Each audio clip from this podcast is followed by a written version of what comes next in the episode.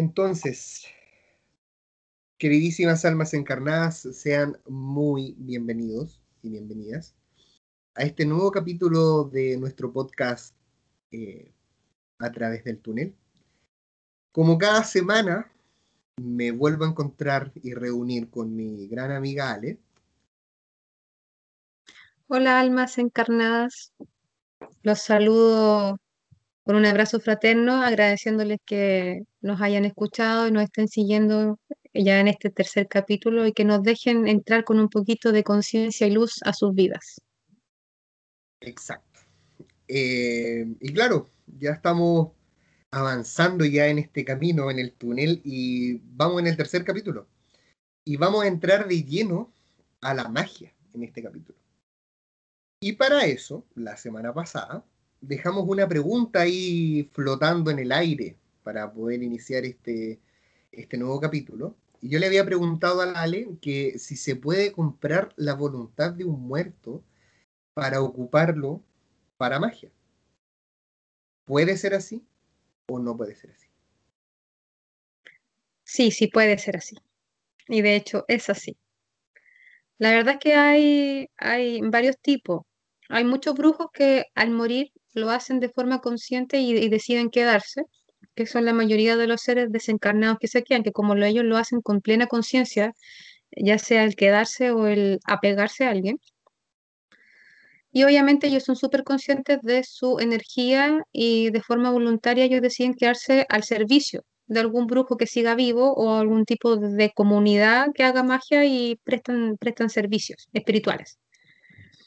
Hay otros tipos de, de seres, que son los, bueno, los espíritus que ya habíamos hablado, y el muerto oscuro, que se ocupa mucho en ciertos tipos de magia, como son la santería, el vudú, la quimbada, la umbada, el, el palomayombe, que en algún momento vamos a hablar específicamente de ellas, que son seres que por causa de muerte o por karma pendiente quedan bajo una, una vibración de perturbación emocional y que no pueden trascender.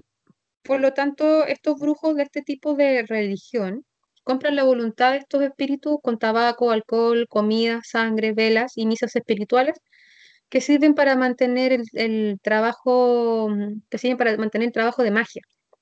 Ellos lo hacen con la intención de poder eh, tener estos espíritus para que ellos al final terminen concretando de alguna forma la intencionalidad que tiene el hechizo.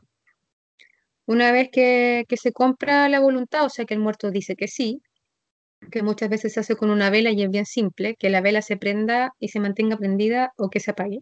Jorgito. Oye, pero mm, ¿y cómo? ¿Dónde van? ¿Dónde, ¿Dónde buscan a estos seres? Hay dos ritos.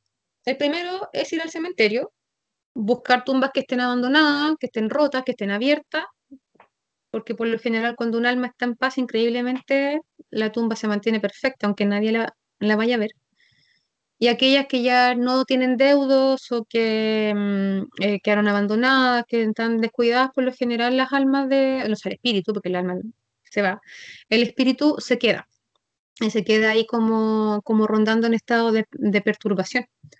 Por lo tanto, hay algunos que sí quisieran recibir flores, que sí quisieran recibir velas, que sí quisieran recibir atención. Y cuando el brujo va preguntando, el espíritu dice que sí. Y mantiene la llama de la vela prendida cuando se le pregunta. El que dice que no, la apaga. Así de simple. Oh, se apaga, se apaga, así como. Por más que prendáis un fósforo, por más que prendáis lo que queráis, la vela no, no se prende. No se prende, no se prende y no se prende. No hay cómo. Oye, y ahora, me, de ahora que estábamos conversando eso, de dónde van, que van a los cementerios y todas esas cosas, eh, yo, por ejemplo, si tuviera un familiar, ¿cachai? Ya, algún familiar en algún cementerio y todo eso, y yo lo voy a visitar regularmente o de vez en cuando le voy a dejar alguna flor, yo tengo alguna forma de identificar o poder saber si pasó por ahí alguna personilla o alguna persona eh, preguntándole si quiere participar en, en este tipo de ritos o estar al servicio, francamente, estar al servicio de esta persona.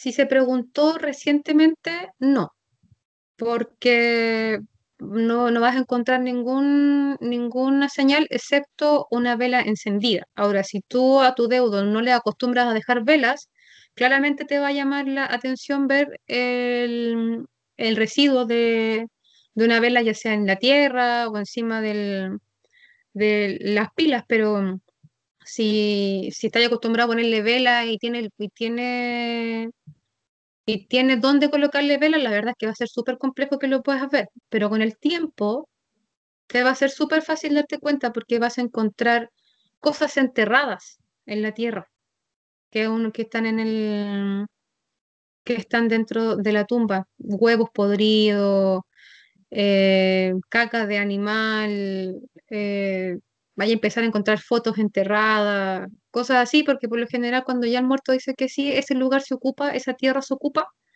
para empezar a hacer cosas. Entonces les puede empezar a faltar tierra, puedes encontrar cosas enterradas y por lo general cuando son tumbas que están selladas, eh, se ocupan tumbas selladas que estén rotas, o sea que les falte un trocito, porque el brujo mete las cosas hacia adentro de la tumba por ese agujero que quiere. Y ahí es mucho más difícil darte cuenta, porque cómo vaya a empezar a mirar hacia adentro. Entonces el brujo busca cualquier cosita para poder tirar hacia adentro el ritual, el ritual que se haya hecho. ¿Y qué hago si me encuentro con eso? ¿O lo vamos a ver más adelante? Por ejemplo, ya voy a visitar a mi familiar, o por ejemplo, cercano a donde estaba, por ejemplo, yo caminando por el cementerio, me pueda encontrar con estos restos del, del rito que se hizo por ejemplo, típico que eh, se cuentan historias que eh, se ven monos amarrados con hilos rojos, con fotos, con los nombres, eh, velas y un montón de cuestiones que, se pueden encontrar y que se pueden hacer con estos ritos. ¿Qué, hago si yo me topo de frente con esto? Me, me repercute algo a mí, no me ocurre nada, debo hacer algo, no debo hacer nada. Siempre he tenido esa inquietud porque uno nunca sabe cuándo se puede enfrentar y se puede encontrar estas cosas y también como ya hemos conversado anteriormente en los podcasts anteriores, esto es más frecuente de lo que uno cree. De hecho es como algo muy normal hacer este tipo de ritos e, e ir a los cementerios a dejar estas cosas.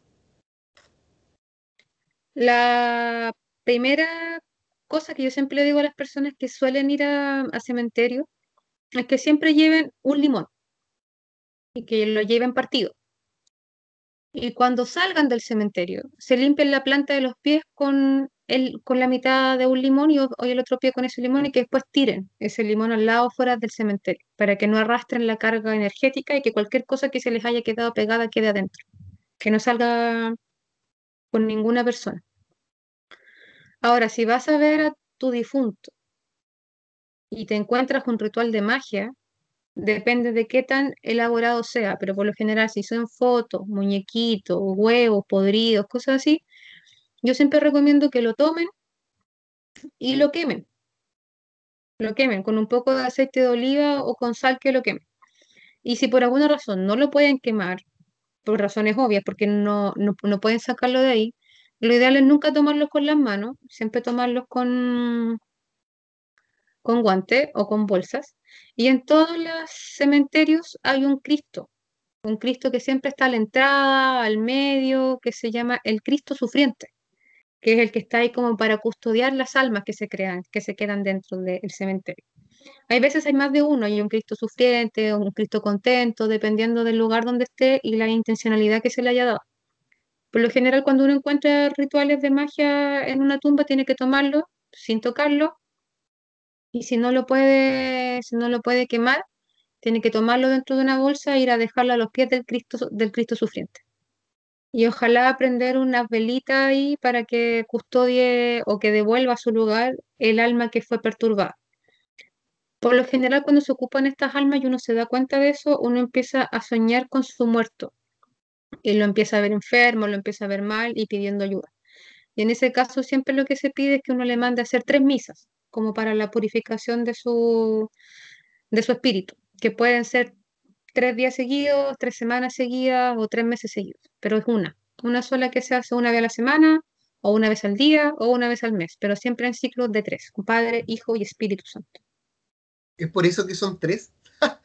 siempre eh, con todas las cosas tienen que ser tres. Sí, porque por lo general, eh, a pesar de que uno creería que, la Iglesia Católica es simplemente em, sometimiento, por decirlo de alguna forma, la mayoría de los ritos que ellos tienen fueron adecuados de ritos más antiguos. Entonces, como la verdad es que ellos se encargaron de ir borrando estos ritos antiguos, los ritos que ellos tienen son igual de efectivos y son igual de válidos. Los exorcismos católicos, no hay ningún exorcismo más fuerte que ese. Ninguno. Y yo he probado muchos. Ninguno es más fuerte que ese. Ya, un día tenemos que dedicar un capítulo solamente para hablar de los exorcismos. Solamente dedicarnos a eso. Oye, entonces ya pues, sabemos que sí, lamentablemente se puede comprar la voluntad. Eh, hablemos de qué es la magia. ¿Qué, ¿Cuál es su significado? Si existen tipos de magia, eh, alguna es más efectiva que la otra, hay alguna que hace más daño que otro. ¿Sirven realmente o, o qué? Porque no, no, como, como conversábamos anteriormente, esto de verdad es muy normal y muy y se ocupa demasiado. Y como lo comentábamos tras bambalinas con la Ale antes de empezar a grabar el podcast, yo siempre a la Ale le he dicho que me impresiona eh, el poco cuidado que tiene la gente que, que recurre a, esto eh, y que no sabe que en verdad está jugando o está trabajando con algo muy poderoso que no que me imagino que en algún punto no miden las consecuencias que esto puede traer la mayoría de las personas cuando mandan a hacer un trabajo de magia no tienen realmente conciencia de lo que están haciendo. Creen que solamente van a, van a conseguir lo que ellos quieren, pero la verdad es que hay muchas otras consecuencias energéticas que se pueden generar con el simple capricho de querer conseguir algo que, no me pertenece en el fondo. Es obligar una energía que esté con otra, y, obligar. o sea, todo lo que sea alterar el libre albedrío de la otra persona se considera magia magia negra. Ahora, ¿qué es la magia? La magia es energía intencionada. Todos, todo es energía, todos somos energía y la energía nos rodea constantemente a cualquier nivel de nuestro ser. Ahora, cualquier persona que tenga suficiente energía negativa, odiosa o positiva, bondadosa, puede generar un hechizo. Incluso hay personas que son tan fuertes de mente que pueden generar autohechizos se creen bloqueadas, se creen trabajadas y se cortan los caminos, ellas solas, simplemente porque creen que es así. Y lo hacen porque el poder de sus pensamientos es tan fuerte y saben manipularlo tan bien que en vez de ocuparlo para hacer un bien, para sus propias vidas y para los demás, terminan bloqueándose ellos y terminan bloqueando a otros. Hay solo dos tipos de magia, que es la blanca y la negra, y dentro de la magia negra aparecen un montón de otros tipos de magia, que son como los tipos de magia negra que existen. La magia blanca es energía intencionada con la finalidad de sanar o pedir amor, paz a uno o más personas, pero siempre buscando el libre albedrío de quien lo pide y de quien lo recibe. Por ejemplo, cuando se hacen sanaciones, cuando la gente pide que todos recen al mismo tiempo por alguien o qué sé yo, eso se considera un rito de magia blanca, que es intencionar energía para la salud, para el beneficio, para la sanación, para la prosperidad, para la, prosperidad, para la abundancia, para abrir caminos de alguien en particular. Pero se hace con, el, con, el, la, con la petición directa de quien pidió ser sanado y también siempre y cuando ninguna de las personas que estén pidiendo, rezando o intencionando estén en desacuerdo de ninguna manera. O sea, si a mí me obligan a hacerlo, me dicen, no, mira, hay que pedir por, por, tal persona porque está enferma, y yo no quiero hacerlo, y porque me dicen, ay, pero ¿cómo tan mala gente? Si yo no quiero hacerlo y lo estoy haciendo contra mi voluntad, porque considero que la persona no se lo merece, o porque tengo un problema con ella, o porque simplemente yo no quiero, automáticamente eso altera el libre albedrío. Y se puede considerar una intencionalidad negativa. Oye, entonces cuando pedimos por algún familiar que se junta, porque típico que se pasa la voz en la familia, que a las 9 de la noche vamos a rezar por tal persona que está grave en el hospital, estás haciendo magia. Sí. Eh, que heavy. Y es lo mismo que me decías tú, de los ritos que conversábamos antiguamente que hacía la Iglesia Católica que los fue adaptando. Oye, tengo una duda, antes que sigamos, antes que sigamos, me apareció una duda. ¿Qué pasa con la, la Wicca? ¿La magia wicana se puede decir? ¿O Wicca no? La magia wicana es la magia que ocupa los elementos de la naturaleza, pero la verdad es que últimamente, se, hace harto tiempo atrás, se perdió un poco la, la intencionalidad y la verdad es que acá en Chile, con tres años tú ya eres sacerdotisa wicca y se necesitan años de estudio para ser sacerdotisa wicca porque tienes que entender todo el significado, lo sutil. Entonces, la verdad es que se ha ido degenerando bastante y al final se está se está generando más para hacer magia negra, porque cualquier endulzamiento, cualquier amarre, que piense en ti, que abrir los caminos para el amor y que no sé qué, en teoría es magia negra, porque siempre va, está contra la voluntad de otra persona. Siempre. Ahora, ¿qué es la magia negra? Eso. Es una, nuevamente es una energía intencionada pero está eh, eh, efectuada con la finalidad de venganza, dominio, resentimiento, dependencia, odio, envidia, o simplemente, como te explicaba, quebrar la voluntad del otro. Y se ocupa la intuición y la energía de quien busca el trabajo. Y el brujo es quien media entre la energía y el propósito. Eso significa, tú vienes donde mí a pedirme que yo amarre a alguien. Ya. Yo te pido todo lo que necesito para poder amarrar a esa persona y poder generarle una obsesión contigo, porque insisto, los amarres no provocan amor, provocan obsesión y dependencia, que son cosas totalmente distintas. Por lo tanto, lo que yo genero es que esa persona se obsesione contigo, que sueñe contigo, que no pueda vivir sin ti, que se ponga, que le triten las manos, que sude frío, que se angustie si no está cerca tuyo. Lo que menos tiene es amor. Claramente eso no es amor.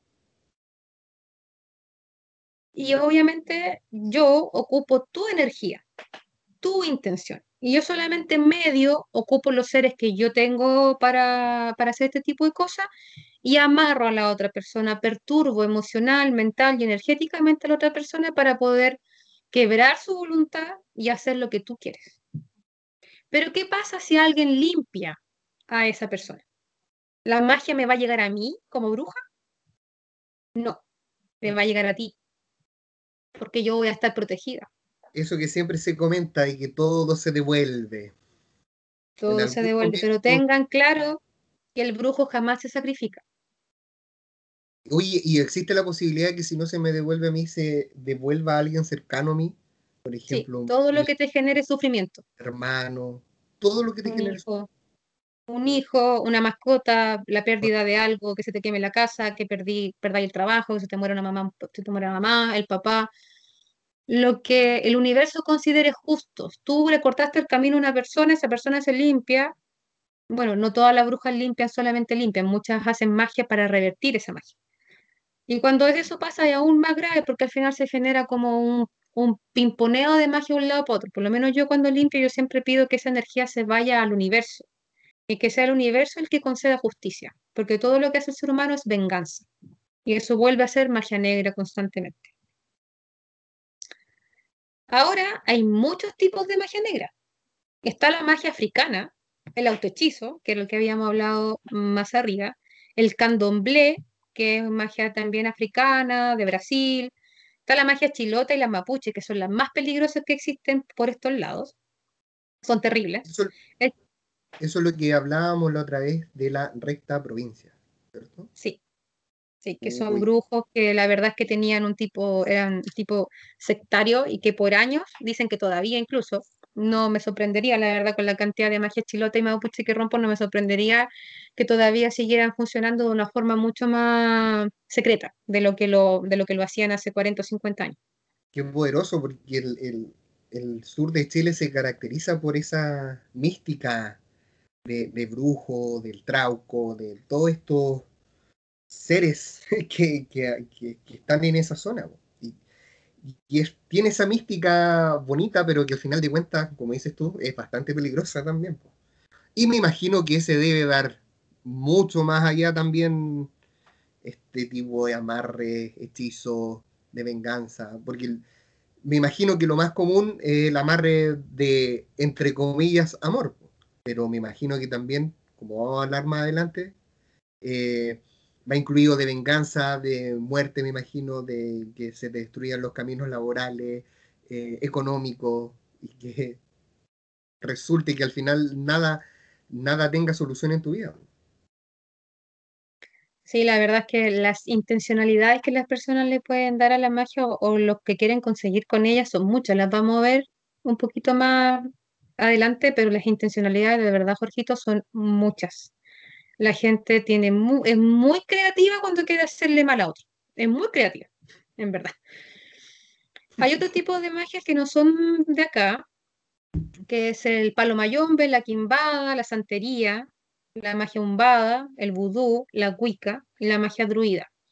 También existe la magia masónica y la, y la rosa cruz, pero por lo general ellos lo ocupan más como ritos, em, ellos mantienen ritos originales que tienen que ver con protección del recinto, que a las personas que están dentro de, ese, de, eso, de su grupo tengan protección, están muy asociados a la cultura, al conocimiento, otro tipo de magia. Ellos no buscan hacerle daño, sino que ellos buscan eh, intencionar esta energía para provecho personal, pero también se considera magia.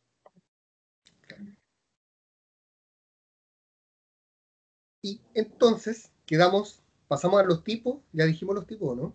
Sí, esos son todos los tipos de magia. Y tú delante me habías preguntado, antes de que empezáramos a grabar, que una de las personas nos preguntaba cómo uno podía identificar qué cuáles son los síntomas de cuando uno podía tener magia.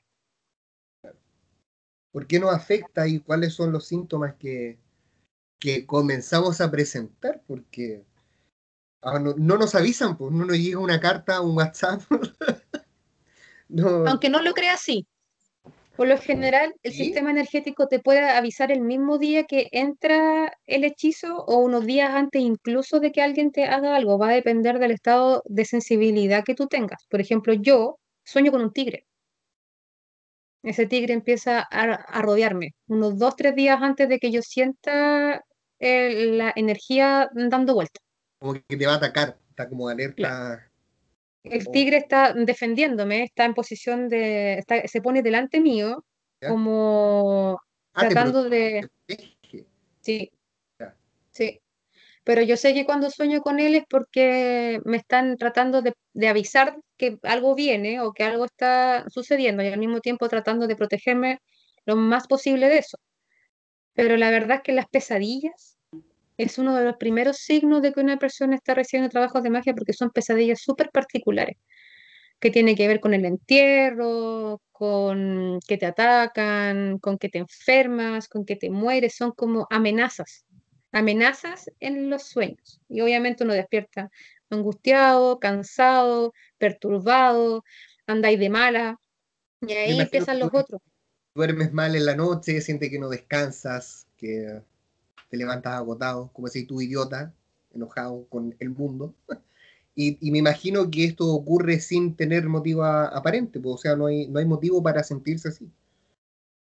O sea, yo cuando llegan pacientes que me dicen que empezaron con pesadillas, cansancio, marcas en el cuerpo, alergias cutáneas de la nada, yo siempre les pregunto si fueran al médico, si están tomando tratamiento psiquiátrico, si están, o sea, tratar de descartar siempre, siempre uno tiene que tratar de descartar que no sea una enfermedad física o una enfermedad psiquiátrica, ¿ya? Pero muchas veces las personas van al médico, se hacen exámenes y todo, y la verdad es que no hay una, una, una razón para que se sientan así ni para que estén así. Entonces yo empiezo a hacer las, típicas preguntas, pues los típicos pensamientos negativos, la sensación de pesadez, el malestar general, eso de andar malas pulgas, la tristeza, la angustia, la sensación de depresión sin causa médica, las enfermedades sintomatológicas sin respaldo médico. Aparece una alergia y no sabes a qué. Eh, empiezas a generar problemas en el hígado, que te duele el hígado, empiezas con toda la sintomatología de una falla en el hígado y te hacen los exámenes y no hay nada. Eh, empezáis con síntomas que son muy reales, pero que llevándolos al, al, alguna no nada. nada. Eh, bueno, la persona puede engordar o puede bajar de peso de forma abrupta, empiezan a pasar accidentes, se empiezan a, a perder las cosas, la persona tiene la sensación de neblina mental, se desorientan, se obsesionan, aparecen amnesias temporales, y después de eso empiezan eh, la sensación de sentirse observado, ya sea por el brujo, porque muchos brujos pueden hacer ataque psíquico, que eso lo vamos a explicar con detalle en otro capítulo para que sepan lo que es un ataque psíquico y de qué forma uno se puede defender de ellos. la sensación de que te acechan, la parálisis del sueño y tú ser capaz de ver que hay un ser arriba tuyo. Incluso muchos de estos seres llegan a la violación energética, dejan marca, sobre todo en las mujeres, dejan marca en los muslos, como si realmente hubiesen abusado sexualmente. El mal humor, y después de eso ya vienen cosas más que uno puede ver en el día a día, porque no tienen que ver con una enfermedad que te empiezas a salir todo mal, te quedas sin pega, estás enfermo, malas relaciones dentro de la casa, se mueren las plantas, se mueren los animales, se enferman los niños chicos, a veces se mueren los, los, bebés menores de tres años, a veces cuando la magia es muy fuerte y va así muy directa, a veces los niños se enferman y se mueren. El orden de ataque de la magia es plantas, animales, niños, ancianos y personas enfermas, en ese orden. Son los primeros que caen, incluso mucho antes de que le llegue la magia a la persona que fue trabajada en un principio. Y bueno, ahí, bueno, la muerte, en muchos casos, yo he perdido varios pacientes que, que mi misión no era limpiarlos, era evitar que se fueran con carga. Me ha costado mucho asumir en, esos casos, pero la familia me buscan con esa, con esa intención, porque sabiendo que, que la persona no se va a poder sanar, pero con plena conciencia de que la magia se hereda, o sea, si la, el papá, la mamá o alguien de la familia se muere con magia y eso no se rompe, eh, se hereda, la energía, la energía se hereda hacia, lo, hacia los hijos y la persona queda anclada a este plano. Y bueno, la pérdida material, la posesión espiritual y la ruina material, familiar, em, emocional, que muchas de las magias terminan provocando eso. Oye, yo voy a cometer una infidencia, porque yo conocí a la Ale de, por esto mismo, por una magia que nos hicieron a mí y a mi familia, o sea, no específicamente a mí. Eh, y yo debo confesar que en un inicio no creía mucho en, en, esto. Yo igual soy asociado mucho al lado espiritual, leo el tarot, eh, veo cosas. Eh, pero siempre tuve recelo o, lejanía con esto porque para mí de verdad, eh, y también lo que me imagino que las personas que nos están escuchando también deben tener esa duda de que eh, una vez a mí me, me, dijeron que si yo no permitía o no creía en esto, la, el hechizo, la magia o el trabajo que nos habían hecho no iba a funcionar. Pero después con el tiempo, cuando conocí a la Ale, me di cuenta de que eso no era así, de que sí ocurría, de que sí teníamos los caminos bloqueados, de que sí había muchas enfermedades, de que así había muchas discusiones en, la casa. Eh, era increíble el techo lleno eh, como con cosas oscuras, así como que si hubiese humedad en la casa.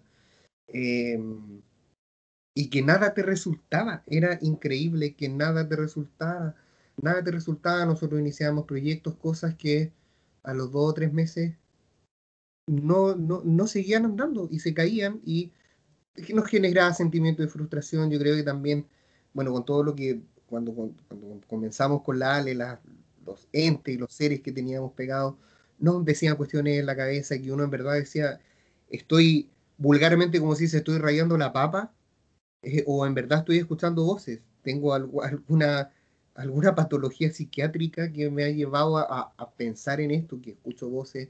Tuve parálisis del sueño, que se me sentaron en, encima del cuerpo. Eh, no, era horrible, era, era, de verdad que ya pasó a ser angustiante.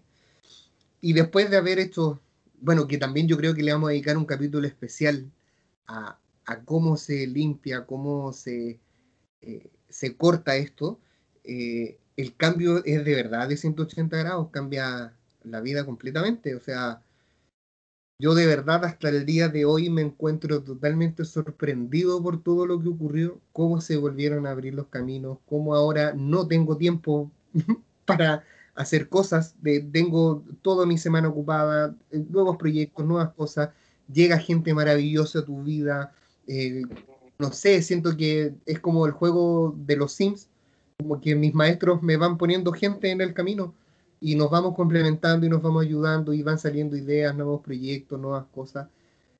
Y de verdad ahora yo hago un antes y un después y digo, perdón por la palabra, pero digo, weón, esta weá de verdad existe, esto de verdad pasa y es Y vuelvo a repetir, y soy súper gente, es más común y la gente no se da cuenta del daño que le hace a la otra persona. Y el daño, que por el karma, que también lo vamos a hablar más adelante, se te devuelve.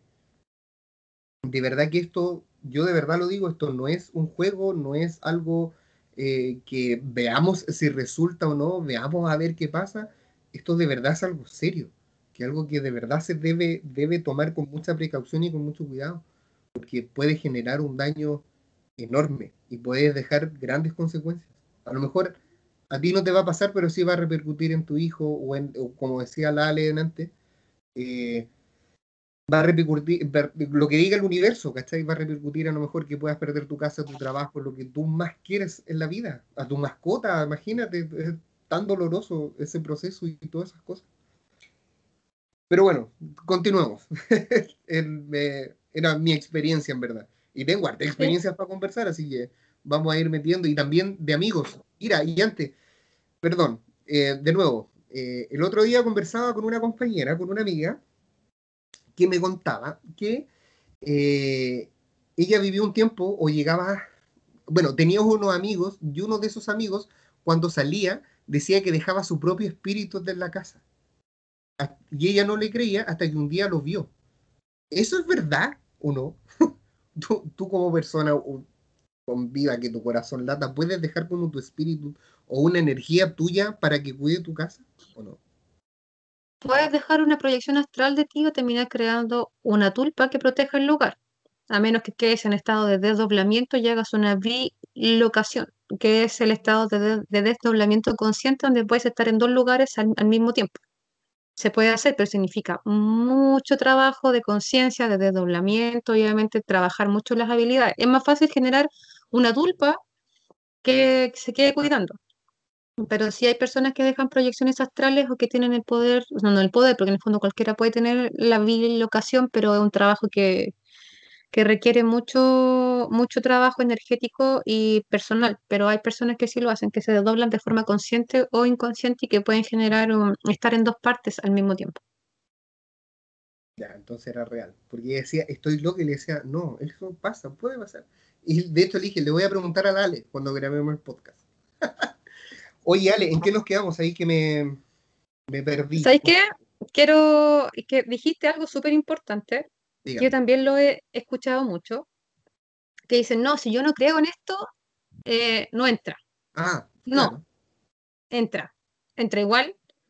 La diferencia es que como no eres consciente de lo que te está pasando, empezáis a buscarle explicaciones racionales a lo que está sucediendo hasta que ya te metí en un hoyo profundo y no salís más de él y te termináis quedando solo, enfermo, sin trabajo, sin plata y seguís dando vueltas que poco menos que todo, todo tiene relación contigo, con los demás y al final eh, termináis hundido y con la misma, la misma sensación de que, no, porque es algo que, tú estás creando. Y la verdad es que no, pues no tiene nada que ver contigo, tiene que ver con algo que viene desde afuera.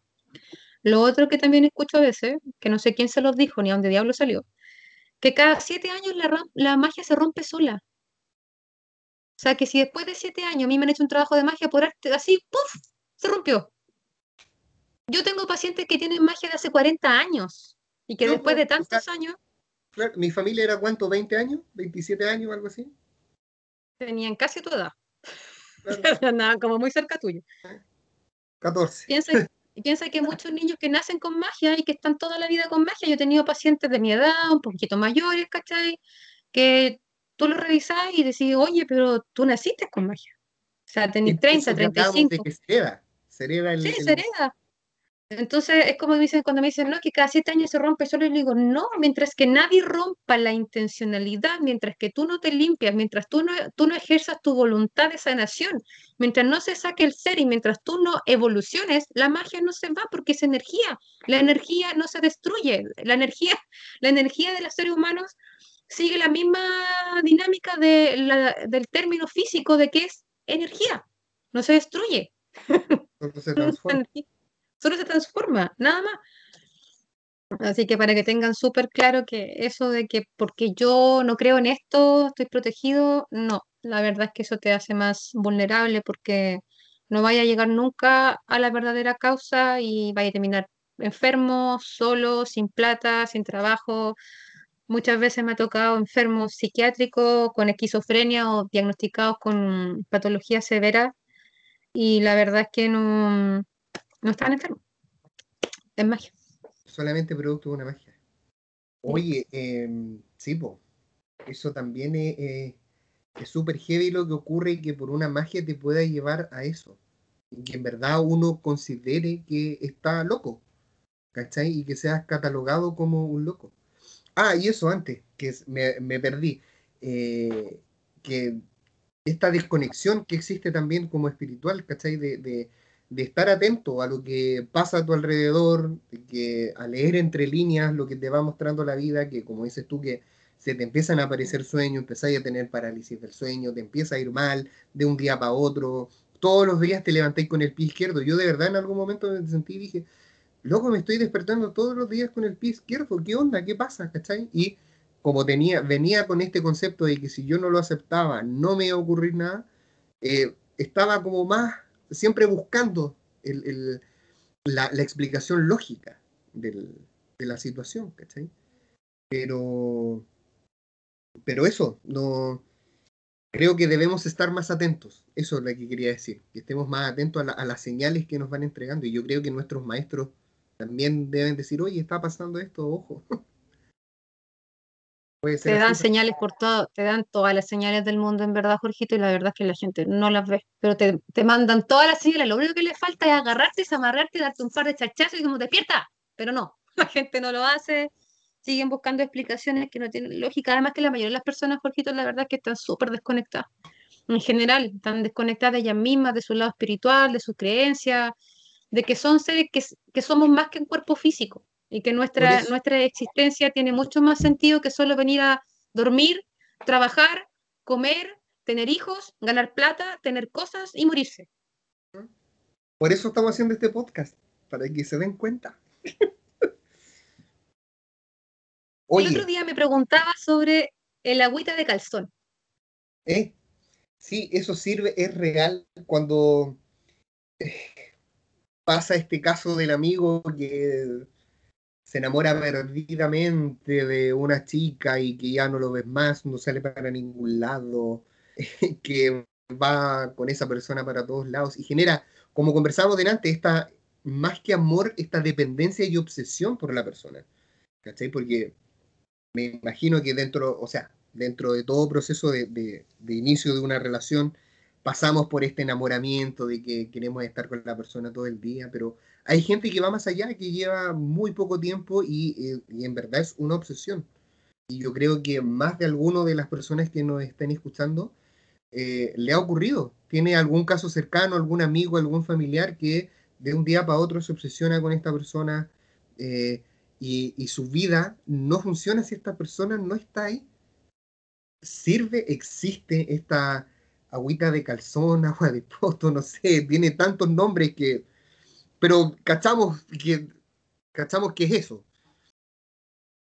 La verdad es que hay, distintos tipos de rituales de magia y la verdad es que hay muchos de ellos que ocupan fluidos, ya sea el semen, la sangre, la saliva, a veces ocupa el pelo, las uñas, ya sea para defender o para, o para proteger, la verdad es que se ocupan muchas partes de, de los residuos, por decirlo de alguna forma, del de ser humano. La orina, de hecho, sirve para poder limpiarse a sí mismo, así que también tiene, un, tiene una, una funcionalidad. Pero la verdad es que la sangre menstrual tiene un poder súper súper místico. Hay muchas personas, muchas mujeres que ocupan la copita menstrual y que juntan su, su sangrado y se lo echan a las plantas. Y las plantas crecen maravillosas. Pero también el, ciclo menstrual se ocupa en este caso para hacer lo que se llama la agüita de calzón. También se ocupa para hacer trabajos de amarre que no necesariamente son dados a tomar, porque hay que recordar que la agüita de calzón es algo que se da a comer o a tomar a la persona que se quiere amarrar. Pero también se pueden ocupar de, de, otras formas. Se puede hacer un muñeco de, esta, de la persona que uno quiere amarrar y hacer un rito y todo. Yo no voy a dar rito acá. Lo, lo manejo, pero yo no me dedico a hacer magia. Yo me dedico a romperlo pero para romperla tengo que saber cómo se hace. Pero la verdad es que hay varios tipos de rituales. Está, bueno, lo que veníamos hablando del acuerdo con seres, que es comprar la voluntad, mandarlo y cosas así. Los alfileres que se pueden poner en muñecos o en fotos, ritualizados previamente. El ataque psíquico. para la, generar un daño físico a la persona, por alguna enfermedad, por ejemplo, no sé, cuando tienes dolores de cabeza recurrentes y dicen, oye, hay alguien que me está, me está metiendo agujas, ¿cachai? En la cabeza.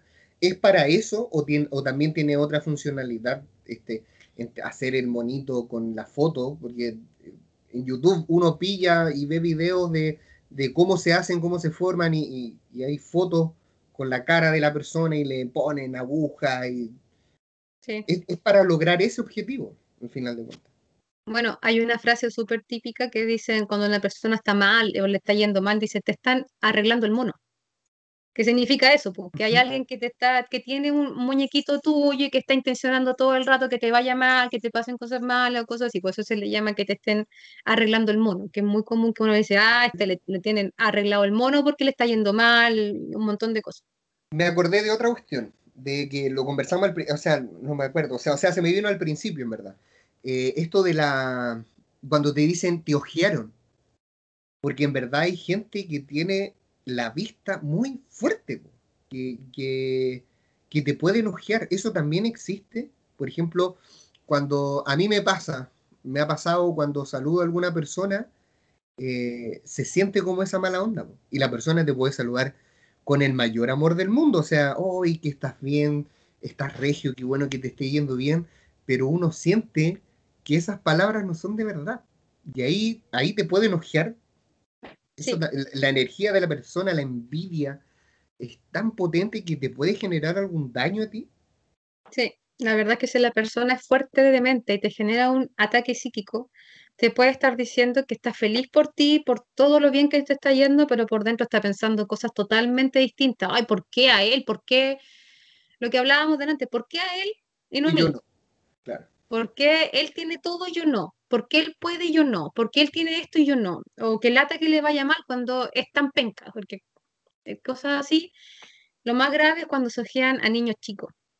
Y por lo general también tiene que ver con, eh, con lo mismo, con hombres o mujeres. Por lo general son mujeres que a veces no pueden tener hijos o que han tenido conflictos, cosas así. Ven a un bebé y dicen que Dios lo bendiga para que nadie lo ojee. Y a veces la misma persona que está dando esa bendición es quien está ojeando al niño. Cuando un niño está ojeado son síntomas súper claros porque se pone mañoso, se enferma, le salen ojeras, deja, deja de comer, se le hincha la guatita, le empiezan a salir secreciones en, los ojos. Son súper son super cuáticos cuando se ojea un niño. Oye, ¿es por eso que ocupan la medalla de San Benito? ¿Puede ser o no? Sí, la medalla de San Benito se ocupa para, para evitar el mal de ojo, pero yo hace años que ocupo la de San Benito con la cruz del exorcismo atrás, que es la oración a San Benito en latín, que se ocupa para exorcizar y santiguar. Pero ¿sabéis que Lamentablemente se pegó un poquito. Así que vuelve a repetir la parte, porque sé que ya fuimos así en otra bola y llevamos 47 minutos, pero no importa, sé que sigamos igual nomás. Y eh, repite eso, lo de San Benito quedamos en eso. Ya. Sí, lo de la medalla de, San Benito, pero yo hace años que ocupo la, de, la que tiene la cruz de los exorcismos atrás, que es una oración en latín, que se ocupa para exorcizar o se ocupa para santiguar eh, a los niños. Y la verdad es que yo prefiero, cuando yo sé que hay mucha energía negativa dando vuelta, yo prefiero que ocupen eso. Y que sea ojalá regalada por alguien que realmente ame al niño, que realmente tenga un amor así puro. ¿Eso tiene que ser regalado? ¿O, puedo yo como padre o madre comprarlo y, colocarle eso a la, a Por lo general se pide que la madrina se le, le, regale esa medalla al, al bebé. Oh, no tenía idea de eso. Y eso, ya, pero mira lo otro que me acabo de acordar. Eh, la ruda, una vez también me dijeron que la ruda se secaba si uno la compraba y que tenía que ser regalada para que te cuidara de las malas energías. Sí, y también tiene que estar la ruda con el rudón. Tienen que estar ambos juntos a la entrada de una casa para que te protejan, porque la ruda protege de las energías, pero el rudón protege a la ruda. Por lo tanto, siempre tienen que estar juntos. Y ojalá un romero loco por ahí dando vueltas. Oye, pero que heavy. Yo a mí me ha pasado que ha venido gente a la casa y la ruda se seca. Es cuático. Es cuático, cuático. que, que al otro día amanece muerta. Y tú la viste el día anterior y era hermosa. Bonita, grande, verde. y se seca. y después al otro día, seca. Y "Mira, vino esta persona y Y dejó la escoba. Sí, pasa. por eso, a leer entre líneas, de- a, a darse cuenta que hay algo más allá. Sí, a darse cuenta de las verdaderas intenciones que tienen las personas que van a nuestra casa o que comparten nuestra vida. Es súper importante. ¿Te acordás que antes me preguntaba con respecto a cómo uno se podía dar cuenta cuando dejaban magia dentro de la tumba? Sí, Bueno, ahí es donde vienen los entierros, que es cuando hacen un ritual y lo entierran en el cementerio. A veces dentro de una, de una cajita, en un bolsito o, o así nomás. También se ocupa mucho la tierra de cementerio para hacer trabajos de, sang- de, de magia. La sangre propia o de animalitos se ocupa. Los huevos también se ocupan para hacer trabajos de magia. La necromancia, que es ocupar huesos o restos de un cuerpo humano muerto para enviarle ese ser y tener to- total dominio del espíritu de una persona fallecida. El vudú ocupa mucho la necromancia. La evocación y la invocación de seres. Eh, los rezos, cuando uno reza, reza, reza, también puede hacer magia, para bien o para mal. Los sortilegios, que son rituales de adivinación, que se ocupan mucho estos rituales de poner eh, lo- la esperma de una vela en un lavatorio frente a un espejo y ese tipo de cosas, también se consideran un ritual de magia, pero de adivinación. Se pueden invocar seres custodios, también se pueden invocar seres elementales. Bueno, los sacrificios animales que sobre todo ocupan magias que vienen de, de afuera, que como expliqué, mataban pollo, gallina, cabrito y cosas así. También están las peticiones, los pactos que se pueden hacer con estos seres para generar em, hechizos sobre otra persona. Y el mal de ojo viene a través del pensamiento. Son pensamientos discordantes de una persona hacia otra. estábamos hablando. Oye, y me acordé de otra cosa. Eh, existe, me acordé de la noche de San Juan, se me vino a la cabeza. ¿Ya? ¿Existe alguna fecha o alguna, algunos días, algún mes, alguna, algún día durante el año que sea más utilizado para hacer este tipo de trabajos? ¿O da lo mismo? O sea, para la- las diferentes culturas, por ejemplo, las que hacen Wicca, ahora el primero de mayo tienen un día especial que se ocupa para hacer tipo de rituales, que tiene mucho que ver con lo- todo lo que viene desde Irlanda, Escocia cosas así, que son fechas que se viven más allá. Pero en teoría, las tres mejores fechas que existen para hacer magia o rituales es la noche de San Juan, Halloween y Año Nuevo que son fechas que se cargan mucho energéticamente y mucho de pensamiento. Son fechas que no hay que olvidar que la mayoría de las creaciones que existen en el mundo son creaciones del pensamiento. Por lo tanto, esas tres fechas son creaciones del pensamiento. Pero son muy buenas en general porque hay una, hay una mayor conexión entre este plano y los planos superiores. Por lo tanto, uno puede ser escuchada de mejor manera o ser castigada de mejor manera y ser contactada de mejor manera. Claro. Siempre he tenido esa duda. ¿Cuándo? Nunca me acuerdo bien la fecha. ¿Cuál es la noche de San Juan? ¿Cuál es el, el- el día? La, la víspera, el... Creo que es el 23 en la noche, porque creo que el 24 de junio es San Juan. La verdad es que como yo no hago magia, yo me preocupo el mismo día que el mismo día que va a hacer el show. Yo me preocupo de dejar defensas energéticas, de descargar las cosas con las que yo trabajo. Es, es- es como muy típico de cubrir los espejos ese día, ¿o no? Yo Por lo menos yo único los trato, claro, no, yo lo único que, que hago es no tener jamás espejos dentro de mi dormitorio, ni mucho menos que reflejen hacia la cama, bajo ninguna circunstancia. Son portales, po. Los espejos son portales. Son portales. Los espejos son portales. El día jueves 24 de junio de este año es San Juan. Por lo tanto, la noche de San Juan es el 23 pasada la medianoche. Por si te, por si quería hacer, por si quería hacer algo. Aprender a tocar guitarra debajo de un... de una higuera. No. No, mi abuela ¿Ya? se ponía debajo de una higuera con una fuente de agua. Y decían que si pasaban las tres pruebas eh, se te concedía cualquier deseo. Yo no sé qué hacía esa señora de abajo de la higuera, pero se quedaba hasta tarde dando tandas, rezando y eso, porque ella sí era picada a bruja. Yo creo que de ahí saqué toda la habilidad que tengo para romper tonteras, pero yo sé que ella las hacía. Y era muy buena haciendo cuestiones porque su cocina estaba llena de ajíes rojos, tenía cuelgas de ajo y no las ocupaba para cocinar. Claramente yo jamás la vi ocupando ninguno de esos ajíes de la cuelga para, para cocinar, lo ocupaba para otra cosa. Y varias veces tiró tutúes arriba del techo, que eso también lo vamos a hablar en otro, en otro capítulo.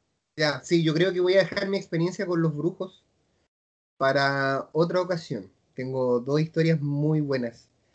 Y que comí el pan amasado más rico que he comido en mi vida. Sí, esa historia estuvo muy buena, Jorgito. Esa, esa tenemos que compartirla sí o sí porque ha sido una de las mejores experiencias que he escuchado.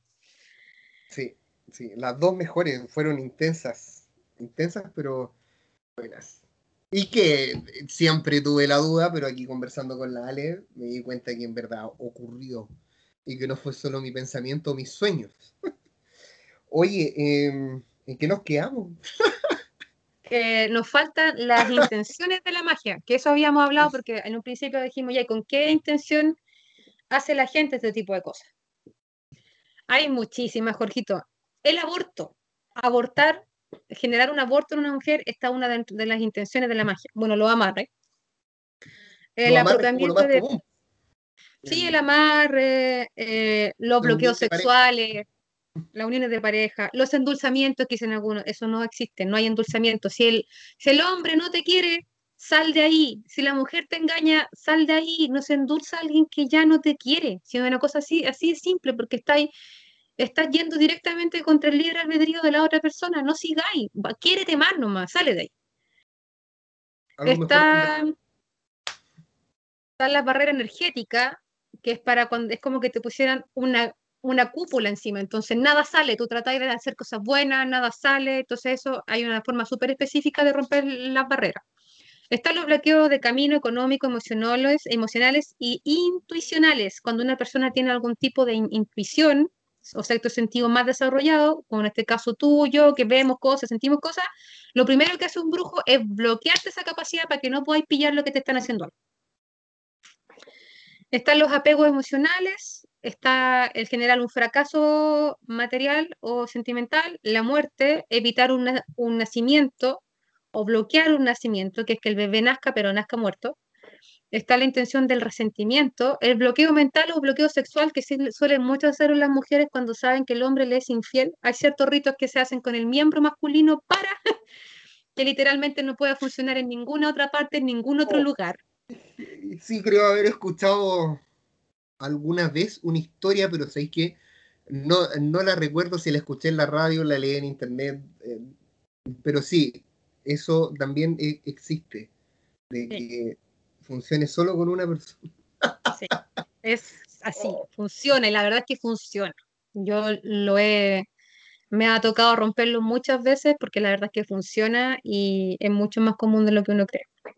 Está la crueldad, que es, es simplemente querer ver sufrir a otra persona. Y está el daño espiritual, familiar, físico, laboral o mental. Y está el despecho, la dependencia, el querer ver arruinado al otro, generar enfermedades, obsesionar sexualmente, que era lo que hablábamos que tiene mucho que ver con el tema de los eh, amarres, el odio, el sacar del camino a una persona, ya sea en el trabajo, relación de pareja, de lo que sea, uno puede sacar a esa persona que no quiere que se siga involucrando. Cualquier tipo de magia que genere obsesión, dominio, que sea por envidia, que sea implantar pensamientos en otra persona, sobre todo el suicidio y la infidelidad son los más pensamientos que se implantan en la mente de una persona que se quiere dañar. Está obviamente el interés económico y material que se suele ver mucho en las herencias, la justicia, que ahí, ahí va, tenemos un capítulo entero para hablar de lo que la gente considera justo, el mal de ojo, que era lo que hablábamos delante, el simple afán de maldad, la manipulación de la realidad, que es realmente ver cosas que no existen, que no son. A mí me tocó una vez una, chica que veía a su pareja haciéndole infiel con su nuera y ella lo veía, se lo imaginaba, lo veía frente a ella y no era así, no era así. Nunca fue así. De hecho, las dos personas con las cuales ella, ella los veía besándose, teniendo relaciones frente a ella, y ella como sin poder moverse, y las dos personas ni siquiera estaban cerca. A ese nivel. Eh, provocar la desesperación y la angustia en una persona, la pérdida de asiento, que es la pérdida de estabilidad económica y laboral, generar cualquier tipo de pérdida, la rabia y la venganza. Esas son todas las tipos de intencionalidades que hasta el momento, en mis años de circo, he encontrado, he encontrado para que la gente le quiera hacer magia a otra persona. Qué maldad, Qué maldad, eso es maldad, eso es ser, no sé. ¿Qué onda? ¿Qué pasa con tu espíritu, weón? Que llegas a ese punto de, de querer matar una guagua. Algo tan pequeño y puro y, y hermoso. que esa energía nueva que llega a este mundo. Sí. Intenso. Ale, llevamos una hora. ¿Querían que el programa du- durara más? Sus deseos Querían- son órdenes. Ya, nos son- falta, nos falta lo último antes de que dejemos picando la pregunta para la próxima semana. Sí, sí, sí. sí. ¿De qué, cómo son los rompimientos de una brujería o software, maleficio o maldición? Hay cuatro tipos de rompimientos. El de remoción, el de cumplimiento, el de transferencia y el de reversión. La remoción es remover la energía. ¿Qué es lo que yo hago? Que es cuando yo limpio a una persona, entonces yo remuevo esa energía, saco al ser, abro los caminos y restauro la misión de vida de la persona. Eso es remoción. Está el cumplimiento, que esto casi nunca pasa, que es cumplir la demanda del trabajo. O sea, una vez, porque en teoría, si yo quiero que tú te mueras, una vez que tú te mueras, la magia debería estar rota, ¿cierto? Ujú. Ya, eso no es así, porque si tú te mueres y mueres con magia y tienes un hijo o están tus papás vivos, se va, la magia rebota hacia cualquiera de las personas que estén dentro de tu lazo sanguíneo. Así que por eso te digo, es muy raro que se dé y la verdad es que yo hasta el momento jamás he visto que se dé. La transferencia, que se transfiere el daño la magia o energía a un objeto o un animal. Y el objeto puede ser roto, guardado, ritualizado, como lo hacen los Warren con todos esos objetos cargados que ellos tenían en, en su museo. La De mayoría de estaba esos pensando objetos en, deben- en eso, en Sí. Annabelle, en la muñeca. Claro. y- son objetos a los cuales se le ha transferido cierta energía y después tienen que protegerlos pues, con ritos específicos para que la energía no se, no se suelte de ese objeto en particular. Cuando la energía se transfiere a un animal, el, el animal se sacrifica. Y por lo general se hacen a un cierto tipo de animal que después es sacrificado en estos ritos. Y el de reversión es que se devuelve el trabajo y las energías a quien realizó el hechizo. Ese implica mayor trabajo ritual porque hay que hacer la sanación completa, em, la, energía, el cuerpo, las emociones, pensamientos. Yo hago la remoción y la reversión. Cuando son trabajos de magia más simples, se remueve la energía y se saca la energía de la casa, de los objetos, de las personas. Pero cuando es por reversión, eh, hay que sacarlo de todas partes. Hay personas que están muy afectadas con esta magia y hay que sacarla de todas partes. Por lo general uno no pide, por lo menos yo nunca he pedido que se, que se haga justicia contra otra persona en particular. Cuando yo, yo limpio a la gente siempre, pide, siempre pido justicia nomás, pero justicia universal, porque solo el, el Claro. universo sabe lo que es justo. Claro. Pero se puede romper. no Sí. todo está perdido. No, esto tiene solución. Sí, todo, la verdad es que todos los trabajos de magia tienen solución, solo que hay algunos que ya por el estado de avance que tiene, a mí todos los pacientes que se me han muerto por magia han sido por cáncer, por cáncer que ya están muy avanzados, ¿no? demasiado avanzados y yo soy súper honesta con las personas, cuando sé que no las voy a poder sanar, yo les digo, ¿sabe qué? Yo no la puedo limpiar, puedo hacer que usted vaya, cuando muera, se vaya tranquila y que su familia no siga pagando por esto. Y las personas que, que han muerto han aceptado eso. Y de hecho, yo siento que muchas veces buscan eso, que por alguna razón tienen conciencia de que no se van a poder sanar, pero no quieren que nadie más de alguna forma siga cargando con esa cruz. Entonces se limpian, se van tranquilos, rodeados de amor, rodeados de cariño, se van en paz, sin dolor y todo, pero sabiendo que dejan a su familia libre, sin ningún tipo de karma en sí. Y eso también tú me comentabas ahí cuando lo conversamos, que hablamos de hecho un caso, eh, que eso puede dar el pie para que esta alma se, o sea, esta alma, este espíritu pase a ser perturbador, ¿cierto?